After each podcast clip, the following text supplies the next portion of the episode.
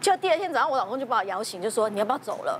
我说好好走。然后他一出门的时候，他就跟我讲说，哎，我跟你说，昨天晚上很奇怪。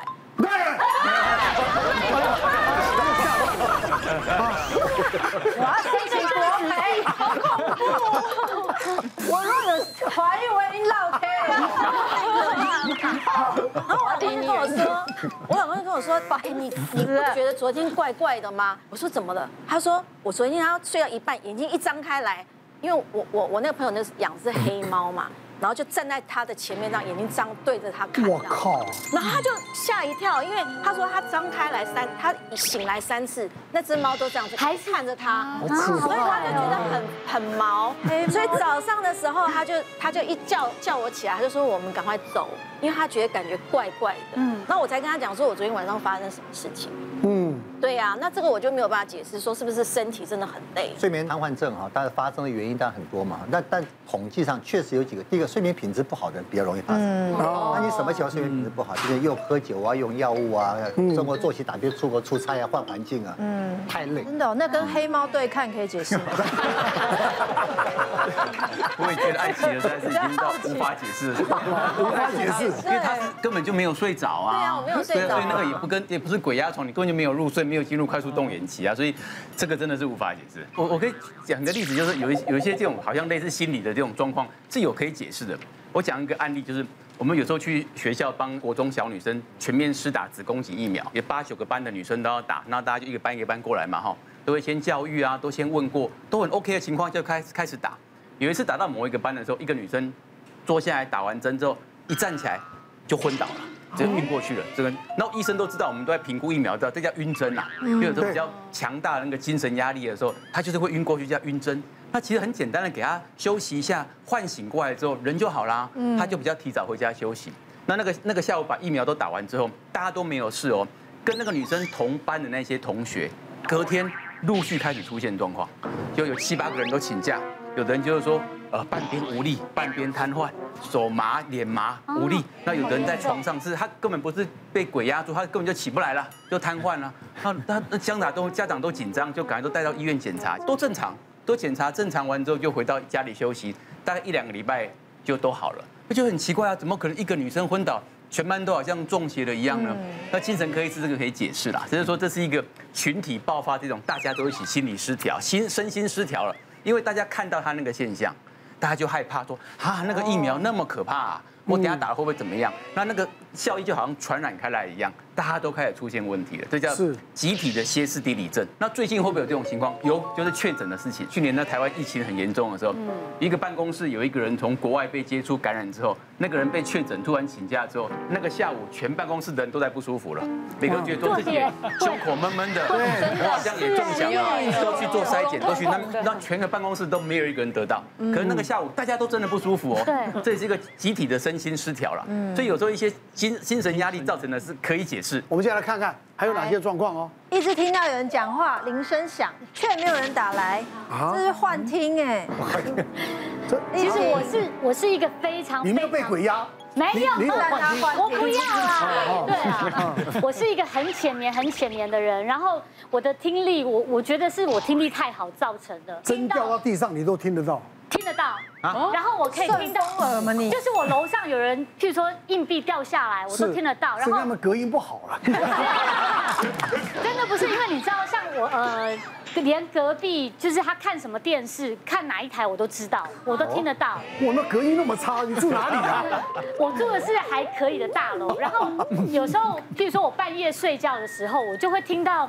从水管楼上水管传出来的声音，嗯，我可以听到他讲的话，或者是他在洗衣服，甚至有一次我睡觉的时候听到一个阿姨一直跟我讲说，hello，hello 喽，那一定是鬼吧？所以真的我我吓到，我心想说，怎么会有人一直叫我？然后 hello 喽，怎么谁啊？我就把我老公摇醒，我说。拜托你跟我去厕所确认一下，我真的听到楼上的水管从厕所传出来的声音，他在叫我，然后我我也把我小孩叫醒，我说我们一起去听，结果我老公说没有啊，什么声音都没有啊。可是我小孩说有啊，他隐隐约约有听到一点点声音。对，产了遗传。不是啦，因为我觉得我是那种非常浅眠，包括我要睡觉前，我大概要一个多小时我才可以入睡。然后，譬如说我老公他打呼会打呼嘛，人睡觉会打呼，我都要先适应。但是他只要突然一个大声，我就整个人对跳起来，然后就整个站立起来，然后就完全睡不着。那是你睡眠品质差。对，所以我就去看医生，然后医生就开了那个安眠药给我。嗯。可是我吃了那个安眠药之后呢，我就常常有时候半夜我就会。听到有人打电话给我，我就去接电话。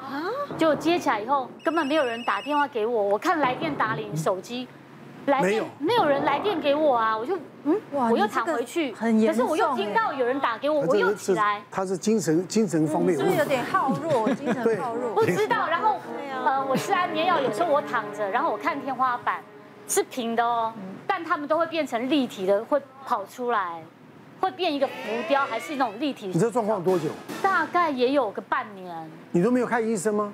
就是看了医生，医生开药给我。对。那贾医师他这有救吗？这个这什么有没有救？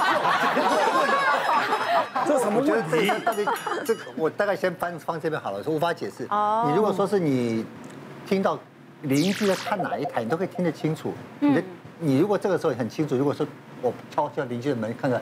哎，果然是看这一台，别人就那你是顺风耳，顺风耳是是，听力。对，我去做个听力检查，别人听不到音频，我就听得到，那顺风耳，那这无法解释，那你是天赋异禀。嗯，对。可是你你你说，哎，他们现在在看什么？这个那个哪个的医师好啦？